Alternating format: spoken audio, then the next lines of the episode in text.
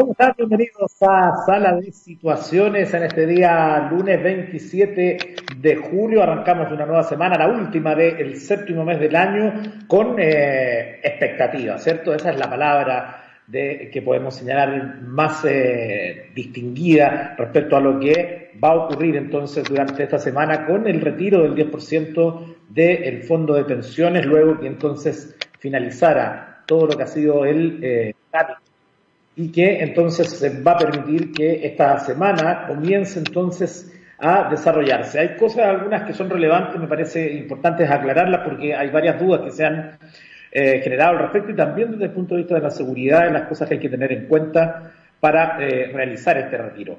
Em, de acuerdo a la información oficial que ha entregado la, eh, la propia Superintendencia de Pensiones, al igual que también la información que entrega la Asociación de Administradoras de Fondos de Pensiones, este proceso va a comenzar el día jueves, ¿ya? Y el día jueves va a comenzar de manera solo digital. Es decir, eh, uno no sacaría nada con ir a eh, los locales de, o las sucursales de la AFP porque no se va a hacer este trámite de manera presencial, por lo menos en el inicio. Se espera que desde la próxima semana ya estén disponibilizados distintos lugares para hacer este trabajo. La propia Asociación de AFP dice que están trabajando con las municipalidades para coordinar entonces la mejor manera posible para quienes no tengan o no se manejen con Internet y que entonces necesiten hacer este trámite de manera presencial, aunque seguramente los puntos presenciales van a tener que acceder también a través de las plataformas digitales. Eh, también hay eh, alguna desinformación que ha estado dando vueltas por el fin de semana, seguramente a usted le ha llegado a través de WhatsApp o de eh, redes sociales, quizá usted lo ha visto, que tiene que ver con un mensaje que dice lo siguiente, cuando se inscriban para el retiro del 10% de la AFP, el sistema les preguntará el porcentaje que quieren retirar, deben escribir 100%, ya que lo que preguntan es el porcentaje sobre ese 10% autorizado legalmente, de lo contrario estarían sacando el 10% de su 10%, y si no sacan el total ahora, no podrán después.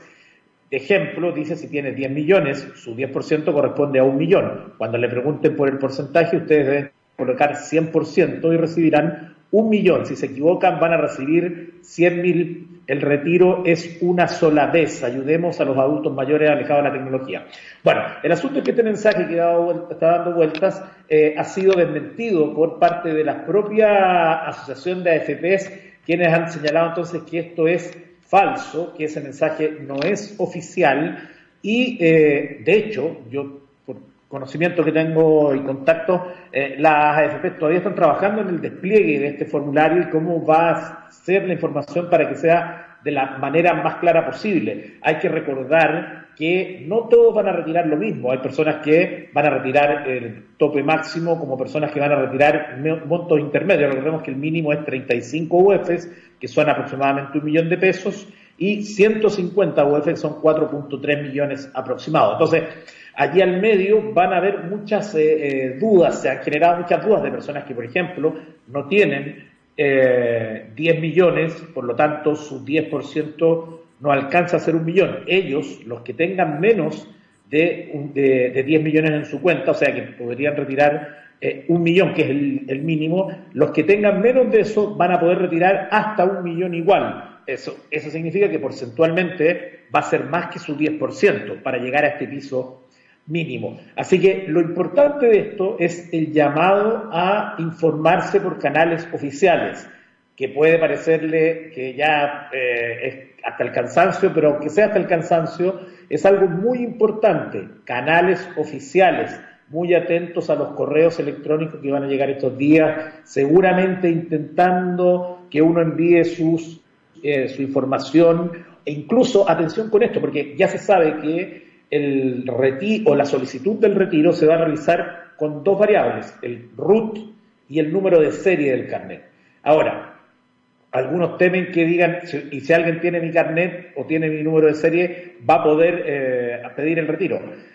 Tranquilo, porque justamente la información bancaria es fundamental, porque usted tiene que disponibilizar una cuenta donde eh, quiere que le depositen. Y esa cuenta está asociada a tu nombre y está registrada así, por lo tanto, em, si alguien, por ejemplo, se sabe tu root y tu eh, contraseña y trata de solicitarla con, eh, perdón, tu root y tu número de serie, y trata de solicitar la plata a su cuenta, a su cuenta bancaria, otra cuenta que es distinta a la del usuario, em, no va a poder, va, automáticamente se va a rechazar esa, esa ese, digamos, ese traspaso. Así que a tener tranquilidad. Pero por otro lado, también es muy importante entonces que eh, mantengamos nuestra información segura, privada. Nadie, ninguna persona le va a escribir por WhatsApp. Ya hemos visto varios mensajes estos días para pedirle sus datos o si alguien le pide su root y su cuenta, su número de serie o que le mande una foto del...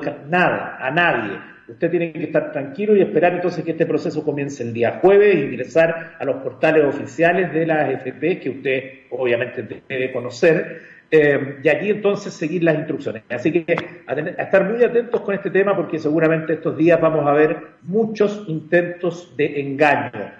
Y además es muy importante que usted socialice esta información, publíquela en las redes sociales, cuéntele a, a los grupos de WhatsApp, ojo, esto es falso, no vayan a caer, nadie está pidiendo esto. Por lo tanto, es muy, muy relevante allí cómo nos cuidamos entre todos en esta solidaridad que también tenemos que tener con nuestros datos, sobre todo porque, como les digo, estos días van a ser críticos en términos de seguridad, así que a tener cuidado y también ojo con la información que comparten, que le llegó un amigo, que el amigo que yo le creo porque eres eh, una persona seria, lo compartió. Este, estos días también pasó mucho que con el plan de desconfinamiento, por ejemplo, eh, eh, se viralizó por muchos lados este, estas supuestas fechas donde tuvo que salir el MinSal a desmentir entonces que existan, porque como hemos visto, todo esto es progresivo y se va evaluando en el día a día. Así que a tener calma, evitar, ojalá, los que no necesiten retirar con urgencia el 10%, seguramente los primeros días va a estar muy colapsado el sistema, si pueden esperar un par de días, háganlo y así para que los que sí tienen la necesidad, la urgencia del dinero para pagar eh, cosas que están atrasados, para comer, eh, lo hagan primero y después el resto de las personas tengan acceso a ese eh, a este rescate ¿no? del dinero. Así que eso es un tema que va a estar marcando la semana y que por supuesto vamos a estar monitoreando acá en sala de situaciones por TX Radio. Vamos a hablar un poco de tecnología también porque TikTok sin duda es la niña bonita en estos días y todos quieren saber eh, qué va a ocurrir con la pelea que está en el medio de esta aplicación eh, respecto a la pelea geopolítica que hay entre China y Estados Unidos. Eh, y ahí entonces, eh, hoy hay un muy buen artículo en BBC que aborda este tema. Porque claro, recordemos que TikTok es una aplicación china, pero es la más famosa en Estados Unidos, por lo tanto también aquí hay mucho de de fantasía y también de realidad. Y ya se ha dicho por parte incluso de la autoridad estadounidense que por lo menos tienen sospechas de que TikTok esté eh, espiando a sus, eh, a sus ciudadanos. Recordemos que en India ya ha sido eh, prohibido, al igual que otras varias aplicaciones chinas, y también se ve con cierto recelo en Australia y en otros países respecto a lo que pueda ocurrir con TikTok. Así que eh, justamente hoy entonces se aborda el TikTok eh, en, BBC, donde se habla, eh, por ejemplo, que los usuarios de TikTok que tienen más de mil seguidores pueden transmitir en vivo a sus fans y recibir regalos digitales que pueden posteriormente ser canjeados por dinero. Se habla entonces de que los 10 países en los que más se ha descargado TikTok son justamente en India, China y Estados Unidos, los tres primeros. Y también eh, se habla entonces aquí, o se aborda desde el punto de vista de lo que hablábamos de China y Estados Unidos, que TikTok eh, no era una sola aplicación, sino que tres diferentes. La primera era una aplicación estadounidense que se llamaba Musical.ly, que es como acá se hizo también muy famoso en Chile, que fue lanzada en 2014 y dos años más tarde el gigante tecnológico chino ByteDance lanzó un servicio similar en China bautizado como Douyin. Posteriormente, BitDance decidió expandirse en el resto del mundo bajo el nombre diferente que es TikTok. Y ahí se cuenta entonces la historia y también se habla de los datos que recopila, porque recuerde usted que cada vez que baja una aplicación, a pesar de que no los lea, usted autoriza los términos de uso. Y entonces TikTok aquí se menciona que recopila los videos que son vistos y comentados, datos de localización geográfica, qué modelo de teléfono tiene un usuario y qué sistema operativo utiliza, el ritmo de tipeo de las personas cuando escriben. Algunos de los datos que recopila entonces la empresa han despertado la atención de muchos, como la reciente revelación de que estaba leyendo de manera regular los portapapeles, que incluye todo lo que se copia y se pega de los usuarios, pero igualmente se supo que en una acción que se repite en docenas de otras aplicaciones, como la de Reddit, LinkedIn, la de New York Times y la aplicación de la BBC, por lo que muchos consideraron que no era una práctica nefasta, o sea, es decir, que propias aplicaciones nativas de Estados Unidos lo están haciendo, Gran parte de los datos de TikTok recopila son comparables a los que guardan otras redes sociales como Facebook. Y entonces después se pregunta, ¿podría China utilizar TikTok para espiar a la gente? Y ahí entonces se cita al secretario de Estado de Estados Unidos, Mike Pompeo, quien había dicho entonces eh, que los usuarios de TikTok corren el riesgo de que sus datos terminen en manos del Partido Comunista Chino. TikTok ha insistido en repetidas ocasiones que los datos son recopilados y almacenados fuera de China y entonces ahí em, se cita al, jefe de la política pública de TikTok para Europa, Theo Bertram, que dice la sugerencia de que estamos de alguna manera bajo el control del gobierno chino es completamente falsa. Y antes de irnos a la música, eh, destacar una, una noticia llamativa. Eh, ¿Se acuerda usted que hace dos semanas se realizó este hackeo a Twitter que eh, impactó a 130 cuentas de personas influyentes en el mundo, entre ellos el expresidente Barack Obama, estaba también Bill Gates, Elon Musk. Bueno, y dentro de la información que subimos la semana anterior, porque lo primero que subimos al inicio de este hackeo fue que había sido de inteligencia social, es decir, eh, se convenció o participó de este hackeo una persona que trabajaba en Twitter, no es que se hayan vulnerado los sistemas de acceso. Eh, y bueno, la semana pasada supimos que al menos en seis cuentas, esta es información que entregó la propia red social a través de su cuenta de soporte, al menos seis cuentas habían sido leídos los mensajes privados.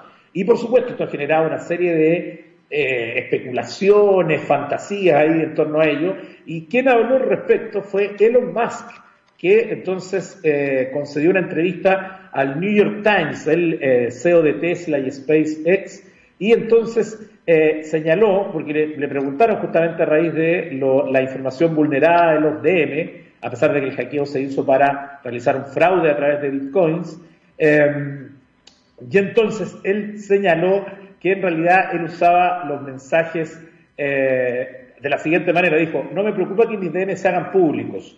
Quiero decir, probablemente podamos elegir una sección de mis mensajes directos que suene mal fuera de contexto, pero en general mis DMs consisten principalmente en intercambiar memes. Así es, eso fue lo que dijo entonces Elon Musk en esta entrevista, eh, donde también dijo que tiene una cuenta secreta de Instagram y dice que es la plataforma que utiliza para ver los enlaces que la gente le pasa. Entonces asegura que es una de las, segura, de las maneras que utiliza para evitar la vulnerabilidad de su seguridad. Así que ahí está entonces Elon Musk refiriéndose a lo que ha sido este hackeo y obviamente que ha generado también muchos comentarios ya esto de señalar que eh, básicamente lo que él hace es eh, transmitir o comunicar memes con otras eh, personas. Bueno, nos vamos a ir a la música en sala de situaciones como arrancando la semana y nos vamos a ir hasta el año 1986, donde nos vamos a encontrar con Genesis y su canción Land of Confusion. Y estamos de vuelta con un interesante invitado. Estamos de vuelta en sala de situaciones, dejamos la música en el baúl y nos vamos a conectar a esta hora con Guillermo Holzman, con quien habitualmente lo hacemos acá en sala de situaciones para hablar de lo que está ocurriendo en el mundo. Y hoy vamos a comenzar eh, acá cerquita de nuestro país. Guillermo, ¿cómo estás? Buenas tardes. ¿Qué tal, Eduardo? Muy buenas tardes. Un agrado saludarte como siempre. Guillermo, eh, partamos este viaje de esta ocasión por lo que está ocurriendo en eh, Argentina. Al final de la semana anterior eh, vimos entonces que eh, el Senado aprobó un proyecto sobre soberanía en las Malvinas y en la Antártica, lo cual evidentemente ha generado preocupación en Chile. De hecho, hubo una respuesta que lo comentamos, una respuesta diplomática que lo comentamos la última vez del contacto. ¿Qué ha pasado durante estos días y cuál es el escenario real? ¿Hay que preocuparse de lo que está ocurriendo allí? ¿Esto puede terminar finalmente en un problema más allá de, de ser solo una... Em, una, de alguna forma, visión distinta respecto de los territorios en ese lugar? Sí, eh, es necesario preocuparse. Primero, dejar en claro de que lo que ha hecho Argentina desde el año 2000 y particularmente el año 2016 es establecer su soberanía en lo que se denomina una plataforma eh, extendida, una plataforma continental que hace eh, que Argentina tenga dominio sobre los recursos en el subsuelo marino, es decir, donde están los eh, recursos, tanto petroleros como minerales y de variedad origen, ¿ah? y que se puede extender hasta 150 millas. Eso que está hecho Argentina ahora lleva una ley que fue la que se aprobó en el Senado y que ahora está en la etapa de ratificación en la Cámara de Diputados argentina. Bajo ese esquema, Argentina logra extender su plataforma continental hasta los dominios que le corresponderían al Reino Unido por las Islas Malvinas. Pero también, como extiende esa plataforma hacia la Antártica chilena, pasando a llegar a los límites establecidos en el Tratado de Paz y Amistad con Chile el año 1984. Estos elementos que están en la ley argentina sin embargo, eh, digamos, generan una alerta importante porque Argentina los asume como propios y en consecuencia, en virtud de ser un país soberano, puede ejercer control sobre toda esa, toda esa área de, de mar, tanto en el subsuelo como en la superficie. Esto debe ser todavía aprobado por la Convemar, que si bien es cierto es un organismo internacional que no depende directamente de Naciones Unidas, sí sus eh, resoluciones son obligatorias para los países. No todos los países de Naciones Unidas están en la convención, pero esto nos indica dos, tres cosas básicamente. La primera, que Argentina ha instalado una posición geopolítica en la medida que combina territorio y acceso a recursos. Lo segundo es que esta proyección argentina no solamente afecta al Reino Unido, sino que afecta a todos los países que están en el Tratado Antártico. Ah, en consecuencia, ah, eh, lesiona también los intereses de Chile en términos de que esta proyección del Tratado Antártico estaba ya resuelta con la Argentina por el Tratado de Paz de 1984. Y tercero, genera obviamente un proceso de negociación política, jurídica y diplomática entre Chile y Argentina de aquí en adelante, como también un proceso de negociación y que debe llevarse en el sistema internacional conforme el, conforme el derecho internacional. En, consecuencia, esta es más o menos eh, con la descripción de lo que ha hecho Argentina y donde Chile eh, va a tener que seguir avanzando más rápidamente en lo que lo ha hecho para poder también acreditar su plataforma continental y establecer cuáles son las zonas de litigio que vamos a tener con Argentina en el futuro. Perfecto. Y, Guillermo, en, ese sentido, porque sabemos que eh, desde el punto de vista chileno, Em, en mayo la Cancillería había enviado una nota diplomática al Ministerio de Relaciones Exteriores argentino, em, pero ¿qué ha pasado con los otros países que se podrían ver afectados o que puedan estar, eh, en, digamos, em, así tal cual, afectados por esta, esta, este proyecto sobre la soberanía de Argentina? Por pronto, el país más afectado, directamente afectado, el Reino Unido, quien la, eh, conforme su, su ejercicio y la, su tradición respecto a este tipo de temas, es que no va a reconocer esta proyección que ha realizado Argentina. En el caso de Chile, como ya se, ha hecho una, eh, eh, una posición en el sistema internacional para poder establecer que, Argentina está violando o, ha sobrepasado los acuerdos que hay en torno al Tratado Antártico en el cual todos los países, todos ellos, se comprometen a no generar ningún tipo de solicitud territorial y que eso está en el, corazón y en la esencia del Tratado Antártico de Chile, así fue uno de los propiciadores al inicio de los años 60, y donde hoy día todos los países están justamente tratando de abordar posiciones para poder ver qué se va a hacer con respecto a ello.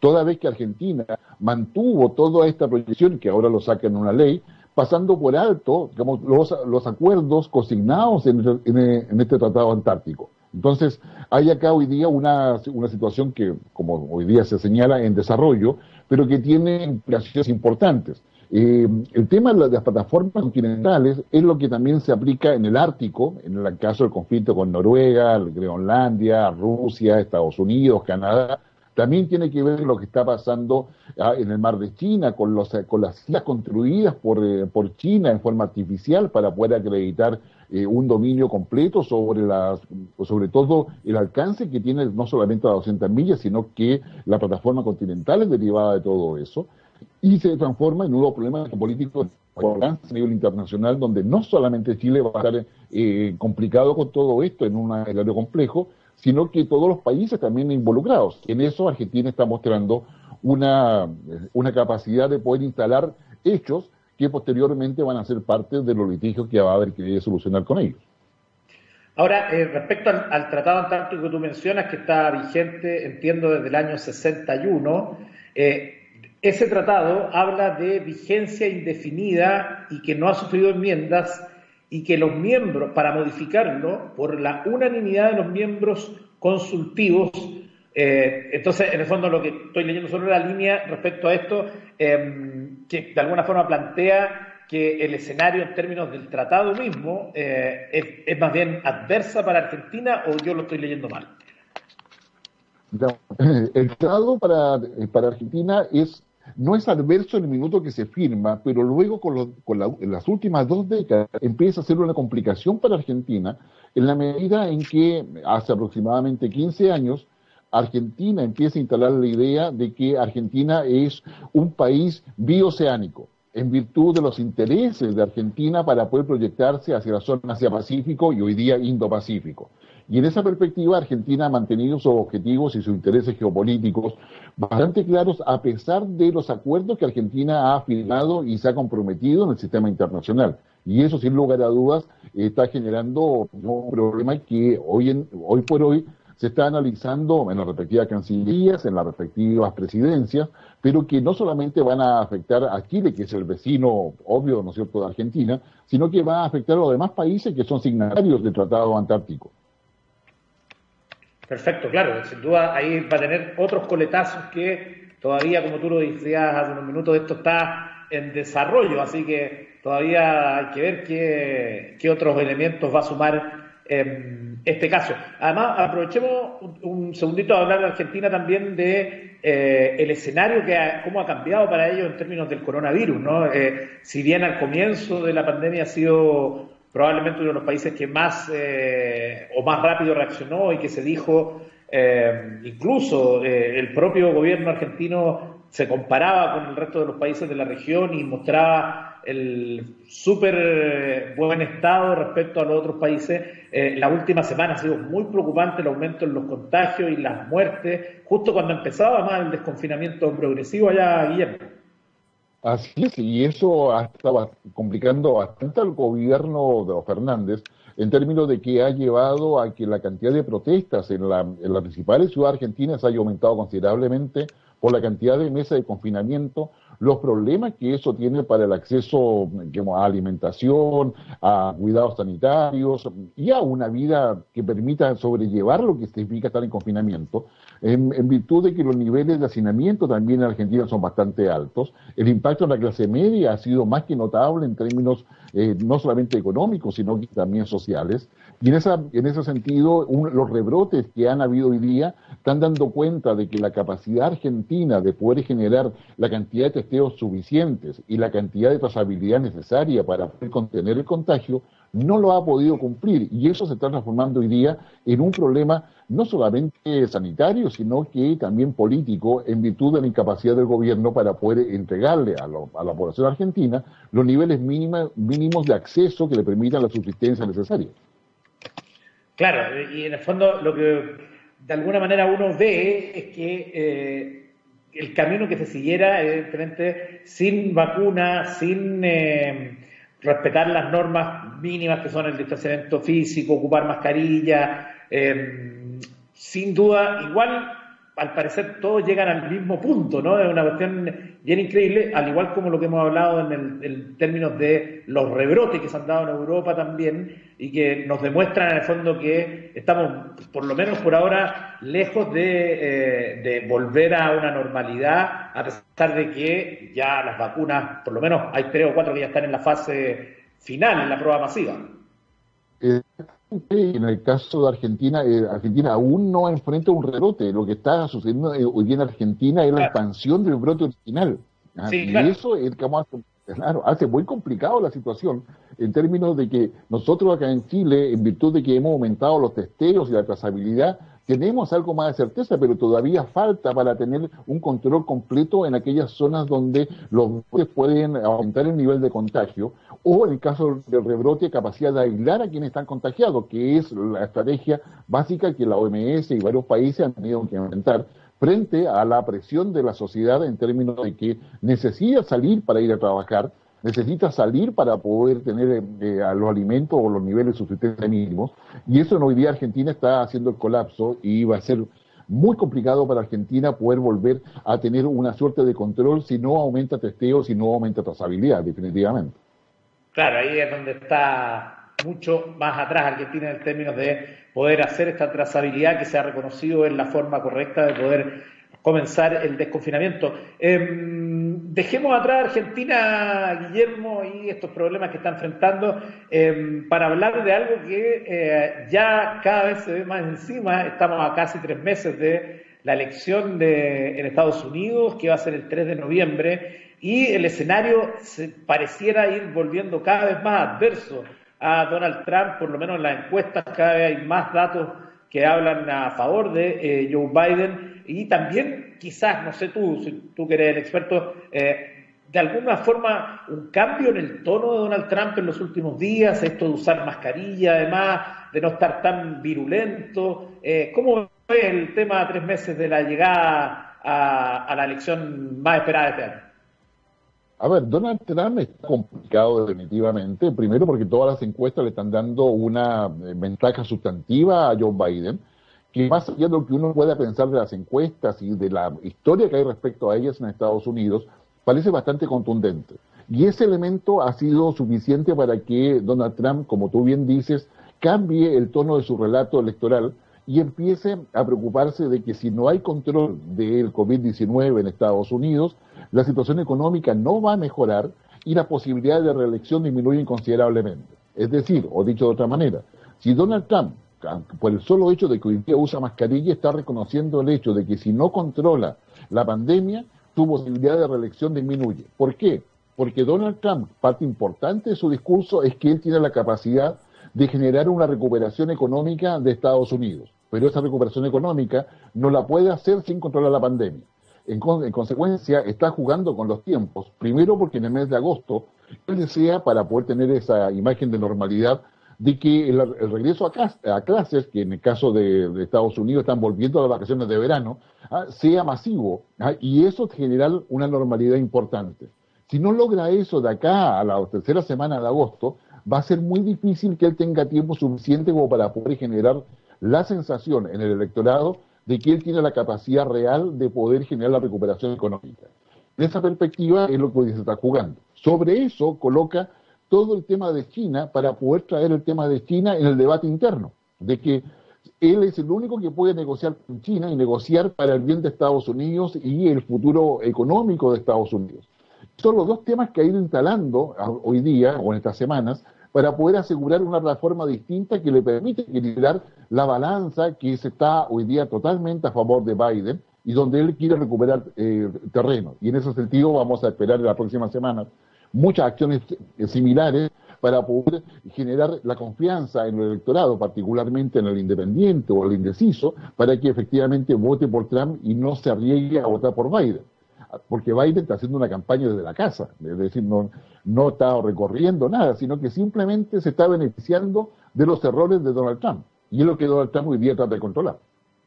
Claro, seguramente es posible que la apuesta del equipo de Donald Trump, del mismo, tenga que ver también con este voto como secreto, ¿no? Como este voto de eh, duro que no va a decir que vota por Trump, pero que al momento de la elección lo haga, ¿no? Y que eh, probablemente ya le benefició en la elección anterior. Ahora no sabemos cuánto puede ser ese, ese electorado.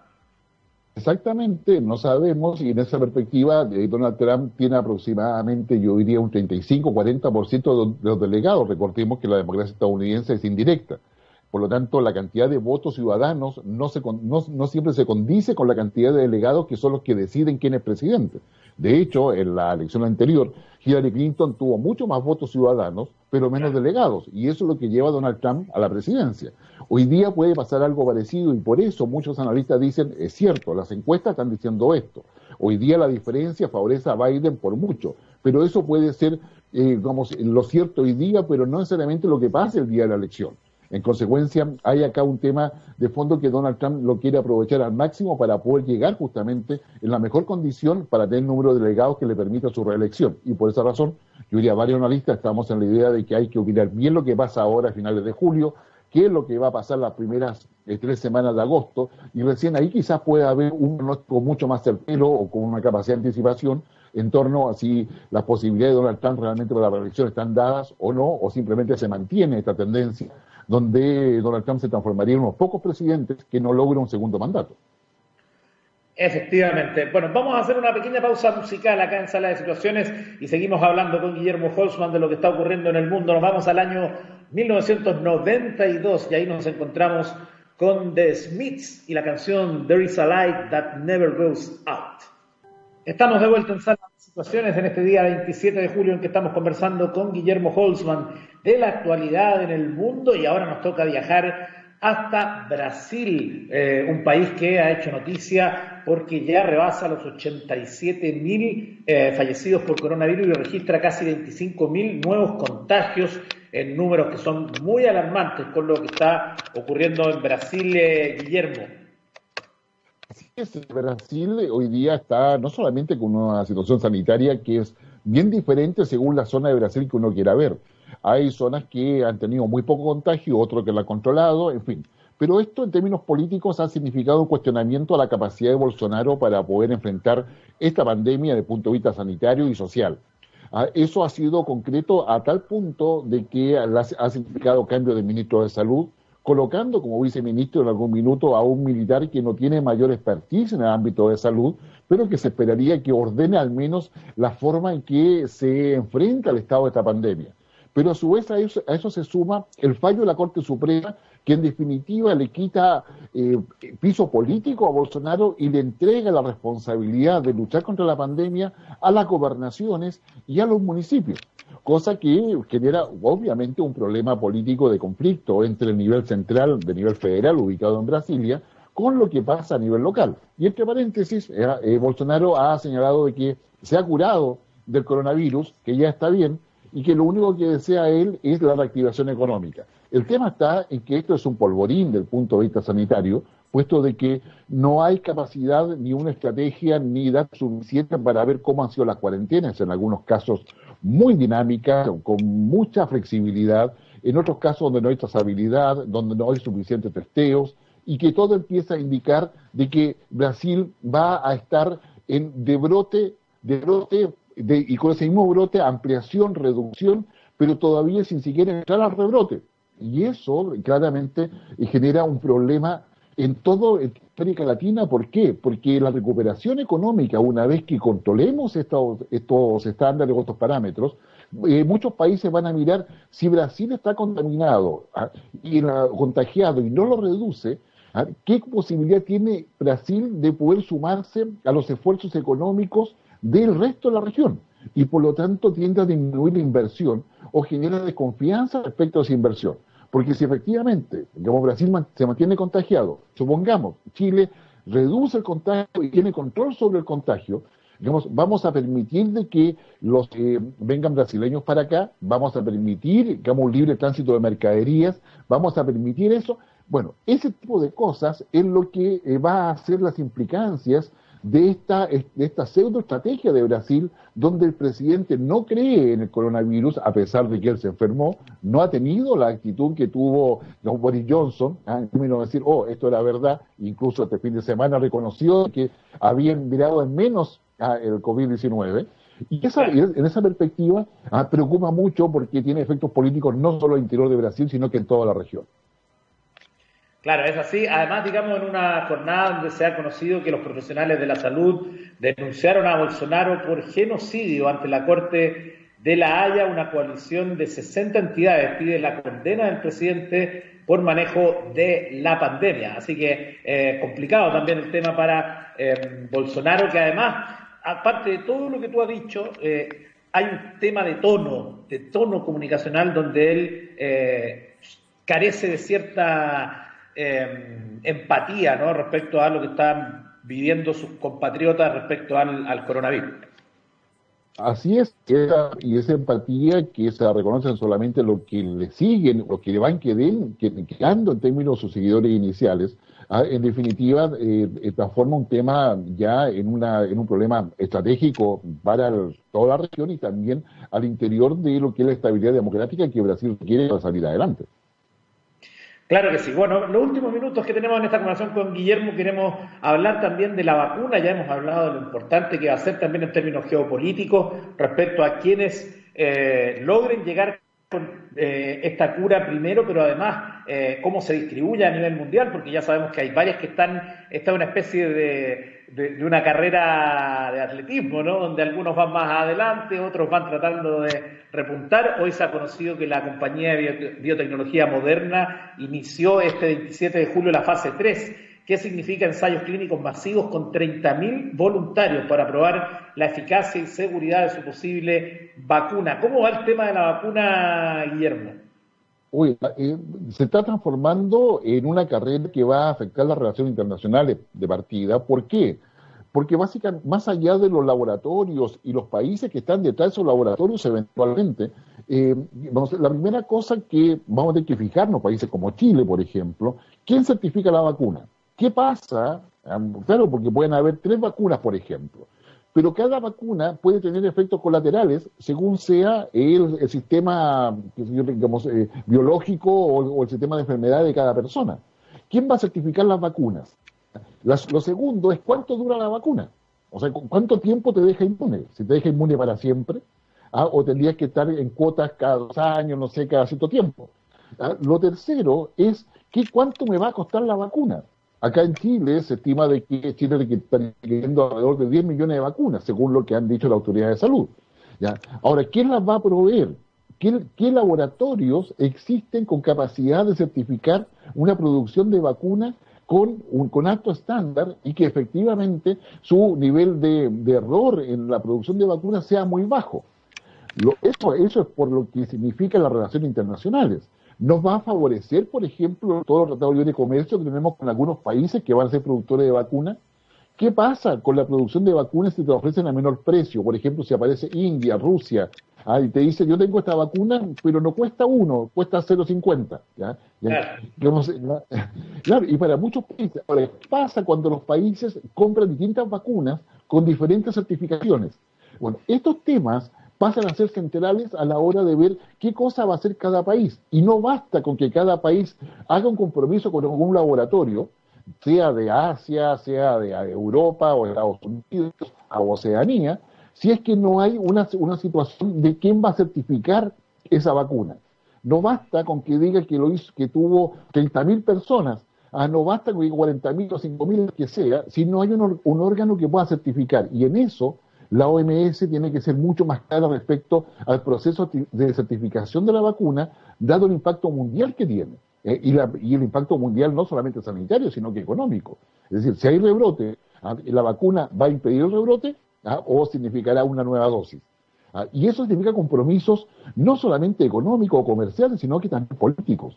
Porque tú esperas que el laboratorio que lo está produciendo, el país donde está ese laboratorio, te asegure de que tú vas a recibir las vacunas porque no va a aparecer, tal cual lo hizo Donald Trump, no vaya a ser de que un laboratorio tiene las vacunas y llega a Estados Unidos y dice, las compro todas. Ah, claro. si, usted la vende a un dólar, yo, se, yo le, se compro a cinco todas. Eh, y claro, para el laboratorio es un negocio. Obviamente el laboratorio quiere recuperar la inversión.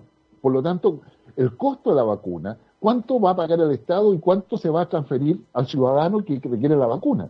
¿Va a haber discriminación a ese respecto o va a ser universal? ¿O, va a ser, o la vacuna va a ser obligatoriamente declarada un bien global? Y esos elementos están dentro de la discusión política que es importante poder despejarlas de aquí, yo te diría, a octubre, noviembre, para poder saber a qué atenernos y cómo negociar. Claro, efectivamente, súper tema ese porque además es una definición que puedan tener los países respecto al control justamente de la enfermedad eh, y que no sea universal justamente supondría un problema eh, probablemente sin solución y permanente de vivir con la enfermedad eh, por estos lados. Bueno, Guillermo, te queremos agradecer por el contacto con TX Radio, como siempre, muy gentil y seguro que nos vamos a contactar más adelante nuevamente para hablar de lo que está ocurriendo en el mundo con el coronavirus, lo que ocurre con Argentina, lo que está pasando también con las elecciones en Estados Unidos y tantos otros temas que están siempre ahí eh, siendo monitoreados gracias a ti, Eduardo. Un gran abrazo a, ti y a todos los que nos escuchan. Así que cuídense mucho, que todavía nos falta un poquito para salir. Gracias, te dejamos un abrazo, Guillermo.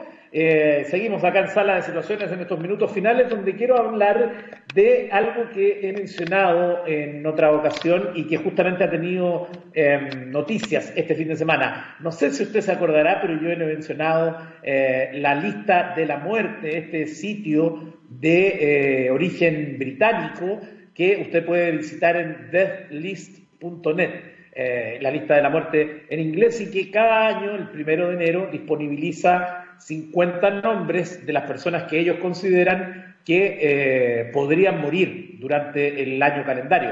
Eh, esto es algo que se hace desde los 80, pero que evidentemente tomó su fuerza mayor con la llegada de Internet, porque permite que entonces esta información se pueda ver en, en todo el mundo. Bueno, ¿cuál, ¿por qué noticia este fin de semana? Porque justamente este fin de semana el eh, sitio de la lista de la muerte ha alcanzado su décimo segundo acierto del año, 12 ha chutado de los 50 que ha dicho y estamos recién en julio, por lo cual se eh, anticipa que puede ser uno de sus mejores performances en estas notas bien curiosas. Eh, ¿Quién falleció este fin de semana? La actriz Olivia de Havilland, que eh, a los 102 años entonces ha fallecido. Ella había aparecido tres veces, en, perdón, 13 veces había aparecido en las listas anteriores. Este año estaba en el tercer lugar de eh, las personas que podía fallecer. Melanie Hamilton es un, eh, perdón, la actriz entonces Olivia de Havilland es quien entonces dio vida a Melanie Hamilton, que era este personaje que aparece en Lo que el viento se llevó, em, que es la cuñada y mejor amiga de Scarlett O'Hara. Entonces, eh, la muerte de ella se eh, ha, ocurrido entonces en eh, los últimos, este fin de semana y que supone que falleció a los 104 años de edad, o sea, estaba muy avanzada por lo tanto era previsible que los británicos la colocaran en esta lista nuevamente eh, una de las últimas estrellas de la edad de oro del cine de Hollywood, entonces, que murió a los 104 años en París con una carrera de más de 50 años en la que participó de 50 largometrajes y, por supuesto, donde es muy recordada por su personaje lo que el viento se llevó. La lista de la muerte que este año está em, encabezada por el príncipe eh, Philippe de Edimburgo y que es el único de los cinco primeros, escúcheme bien, que no ha fallecido este año. Es decir, de los cinco primeros lugares, el único que no ha muerto es el que encabeza la lista que tiene 99 años, porque esta lista estaba en el segundo lugar Kirk Douglas, que falleció, fue uno de los primeros de esta, lista al, inicio de este 2020. Está tercera Olivia de Havilland, que fallece este fin de semana, Luego está Vera Ryan, que era una cantante, y el expresidente de Kenia, Daniel Arap Moi. La lista, el top ten, para decirlo, lo completa Dick Van Dyke, que es un actor que tampoco, o sea, sigue con vida, tiene 95 años. En el séptimo lugar está el ex secretario general de la ONU, Javier Pérez de Cuella, que también murió este año a los 100 años. Y también la lista de los 10 primeros está el emperador Akihito, que tiene 87 años, Pierre Cardin, con 98, y eh, Bob Dole, que es un político que tiene 97 años. Si usted quiere revisar la lista completa de los 50 eh, personajes que ellos consideran que podrían fallecer este año 2020, está en thedeadlist.net. Con esa información curiosa que llega desde eh, Inglaterra, nos vamos a despedir con una canción que habla justamente de Inglaterra, de la capital, que habla de Londres, esa hermosa ciudad a los pies del río Támesis. Nos vamos a despedir con The Clash, con esta canción que además es considerada por eh, Rolling Stone como la canción, la decimoquinta mejor canción de la historia y la número uno de la música punk. Nos vamos con London Calling. Hasta mañana en Sala de Filosofias.